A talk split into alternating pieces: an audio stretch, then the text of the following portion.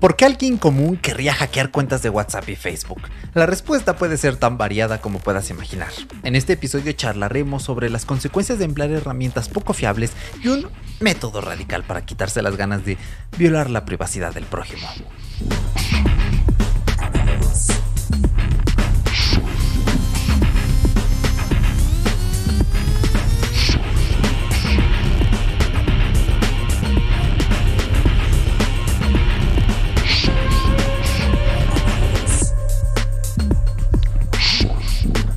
Bienvenido Cyborg, yo soy Erochka y este es tu podcast para saber qué hacen las máquinas a nuestras espaldas. Esta tecnología temporal que a veces pasa desapercibida. Recuerda que este es un podcast premium diario y puedes escucharlo en tu podcatcher favorito cuantas veces quieras y donde quieras. Para estas primeras semanas de lanzamiento, pensando en aquellos que no conocen mi trabajo, voy a dejar completamente en abierto los dos primeros episodios de la semana. Ya sabes que si quieres escuchar completos los episodios de miércoles a viernes con super temazos tech, puedes apoyar este podcast en mumbler.io barra cyborgs análogos o al enlace en la descripción para suscribirte por un precio imbatible y tener el contenido más premium del mundo tech. Ahora sí, vamos con el contenido y quiero darle crédito. Esto es una noticia que saqué de Shataka y está escrita por Gonzalo Hernández, ¿ok? Y se titula ¿Cómo hackear Facebook y WhatsApp? Miles de mexicanos buscan un tutorial en Google, pero se encuentran virus, según NordVPN. Y bueno, aquí recojo algunos extractos que nos definen la situación muy claro y dice, al menos un millón de personas buscaron cómo hackear algunas propiedades de Meta en el último año. ¿ok? Entre estas se encuentran Facebook, Instagram, KKAP, de acuerdo con un estudio de NordVPN. De hecho, la India es el país que tiene más usuarios en las tres plataformas y también, obviamente, el que genera más de estas búsquedas para saber cómo hackearlas. ¿ok?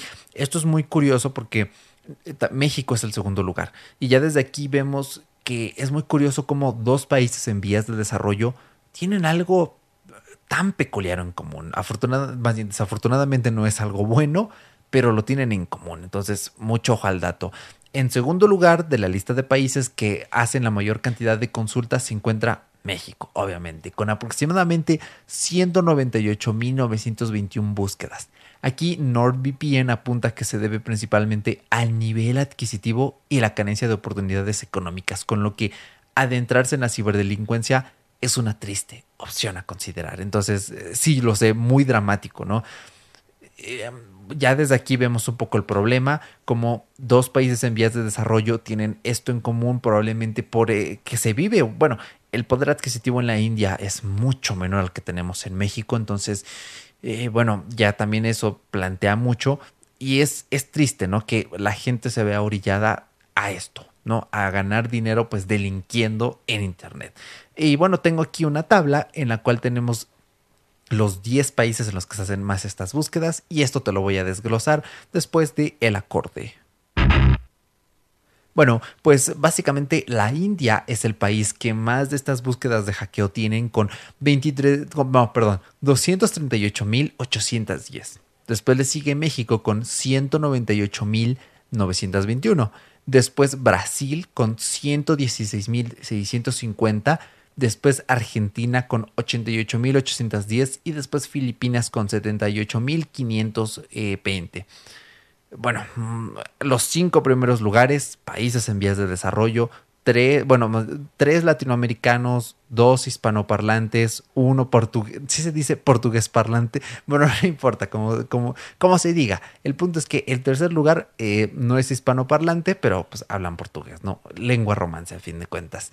Y de hecho el gap entre las búsquedas aquí es muy grande, ¿no? O sea, de la India a México hay como 40 eh, mil búsquedas de diferencia. De Brasil a México hay como 80 mil búsquedas. De Brasil a Argentina hay como 30 mil búsquedas. Ya de Argentina a Filipinas ya hay allí como unas 10 mil nada más. Pero aún así son gaps importantes, ¿no? A tener en cuenta cosas que dices, o sea, ¿por qué la gente busca esto, no? Para empezar. Luego, en el sexto lugar, oh, Estados Unidos, un país que se supone de primer mundo, que a lo mejor ya es por otras razones por las cuales esto sucede. Eh, Nigeria, Indonesia, Sudáfrica y ah, Francia, que también pues un país de primer mundo, bien desarrolladito, industrial, etcétera. está en, esta, en este top 10, ¿no? De búsquedas que hace la gente para hackear redes de meta. Y bueno, en este caso, pues el artículo nos menciona que la gente, uno, descubre herramientas específicas empleadas para este tipo de ataques, además de foros o blogs populares. También se comparten consejos sobre cómo realizar los ataques, así tipo 4chan, ¿no?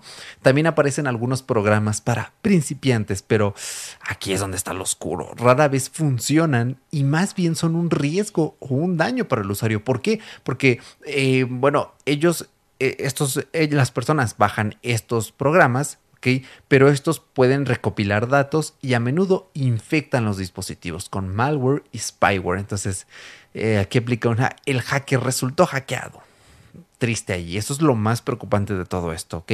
También NordVPN nos dice que existen libros electrónicos que se, perdón, que se venden, por ejemplo, en Amazon y estos explican la forma en cómo se pueden hackear las plataformas de Meta. Aunque bueno, aquí la cosa está en que muchos de estos resultados son únicamente de carácter preventivo y más bien ofrecen consejos sobre cómo protegerse en línea. Que bueno, esto le aplicas un poco el, ingeniería reversa y tú como hacker dirías, bueno, ok, tengo aquí los consejos, tengo aquí las prevenciones, voy a buscar la vuelta de burlar estas prevenciones. Entonces sigue siendo contenido importante para estas personas que son hackers principiantes, ¿no? En este caso, pues la compañía nos detalla que este tipo de hackers eh, pues no son los más peligrosos, ¿no? Hay otros métodos que se usan comúnmente por los que sí ya son profesionales, ¿no? Entre estos están los ataques de fuerza bruta, los famosísimos DDoS, que básicamente te mandan así un montón de solicitudes hacia tu página directamente de computadoras que están en botnets y estos son los que suelen tumbar por fuerza bruta los sitios, ¿no? Se prueban múltiples eh, combinaciones de una clave hasta que la adivinan aquí está lo peor, explotación de filtraciones de datos y más cuando hablamos de, bueno, me van a perdonar la palabrota, de los cabrones de meta. Es que, o sea, debe haber mucha gente que sale perdiendo y otros que salen ganando por sus mendigas filtraciones, ¿no? Y bueno, esto estas bases normalmente se venden en la dark web o en sitios intermediarios. De hecho, en, en Twitter es común leer al menos yo dos cuentas que sigo, que las sigo con el bot Tweetelegram, porque no tengo cuenta de Twitter. Eh, y básicamente de vez en cuando en estas cuentas veo que se comparte. ¿Qué creen? Que se le filtró la base de datos a Banorte, a BBVA y la están vendiendo en la dark web. Y literal te mandan la screenshot del hacker diciendo, jaja, tengo aquí la base de datos de todo Banorte. 5 dólares y te la mandas. 5 dólares. O sea, es que el precio es hasta irrisorio, ¿no? Dices, uff, qué ofertón, no tengo aquí los datos de las personas. La verdad es que es un mundo muy convulso, ¿eh? esto de los datos. Eh, aunque apliques, no soy nadie importante, pero eh, es que tu información vale muchísimo y más cuando se junta con la de los demás. Y bueno, pues ya aquí, yendo un poquito, perdón, un poquito más al terreno de la especulación, tenemos las causas socioeconómicas. Bueno, aquí ya de por sí es preocupante, ¿no? Que la gente se quiera ganar la vida hackeando cuentas, secuestrando cuentas, ¿no? Que te digan, jaja, secuestré tu cuenta, dame eh, mil pesos o no te la regreso. Es como, ah, dale, o sea, en serio, qué molesta, qué jodienda debe ser eso, ¿no?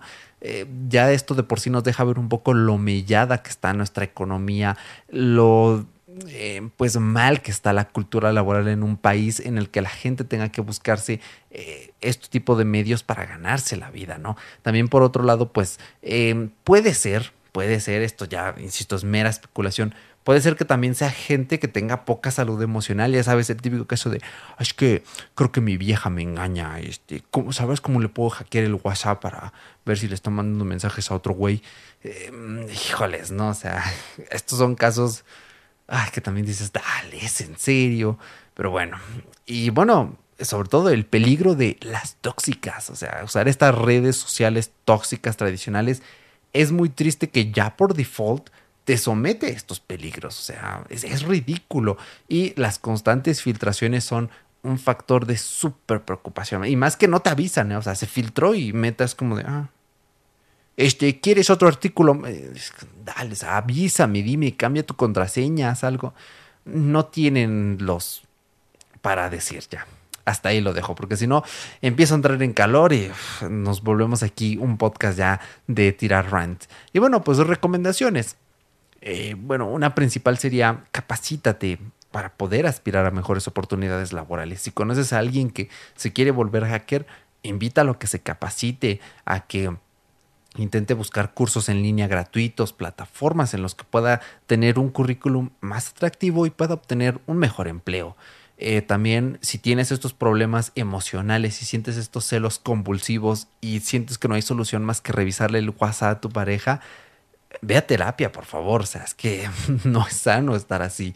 Y bueno, ya por último y la más sencilla de todas, activa tu verificación en dos pasos, por favor. Usa una app dedicada Authy, Microsoft Authenticator. El de Google no lo recomiendo. El que más me gusta es 2FAS, 2FAS es buenísimo. O el propio que viene en el llavero de iCloud, que es el que personalmente uso. Y no utilices la verificación por SMS. Esta es la más insegura porque te llegan a robar el número, se robaron tus cuentas. ¿ok? Y suele suceder que te roban el número. Así que, pues nada más, ¿qué te ha parecido la información de este episodio? Espero que hayas disfrutado. Este salió cortito, ¿eh? justo así es como me gustaría que salgan capsulitas rápidas, pero luego me emociono y recopilo más información de la cuenta y salen unos episodiotes que dices, bueno, pero quedan bien bonitos, ¿eh? ¿A que no? Entonces, pues nada más, te mando un abrazo, espero que te haya gustado mucho. Déjame tu comentario en nuestro canal de Telegram, t.me diagonal cyborgs análogos si me estás escuchando en abierto o te puedes suscribir a nuestro feed premium para que tengas acceso a nuestra comunidad, a nuestro grupo exclusivo de Telegram en el que podemos charlar de tú a tú con otros cyborgs y me puedes dejar tu opinión allí para seguir haciendo crecer esta bonita comunidad. Así que nada más, nos vamos despidiendo. Ay, que no suena la música. ¿Qué le pasa a mi música? Ahí está. Así que nada más, yo me despido. Yo soy Erochka, te mando un abrazo y nos seguimos escuchando en futuros episodios.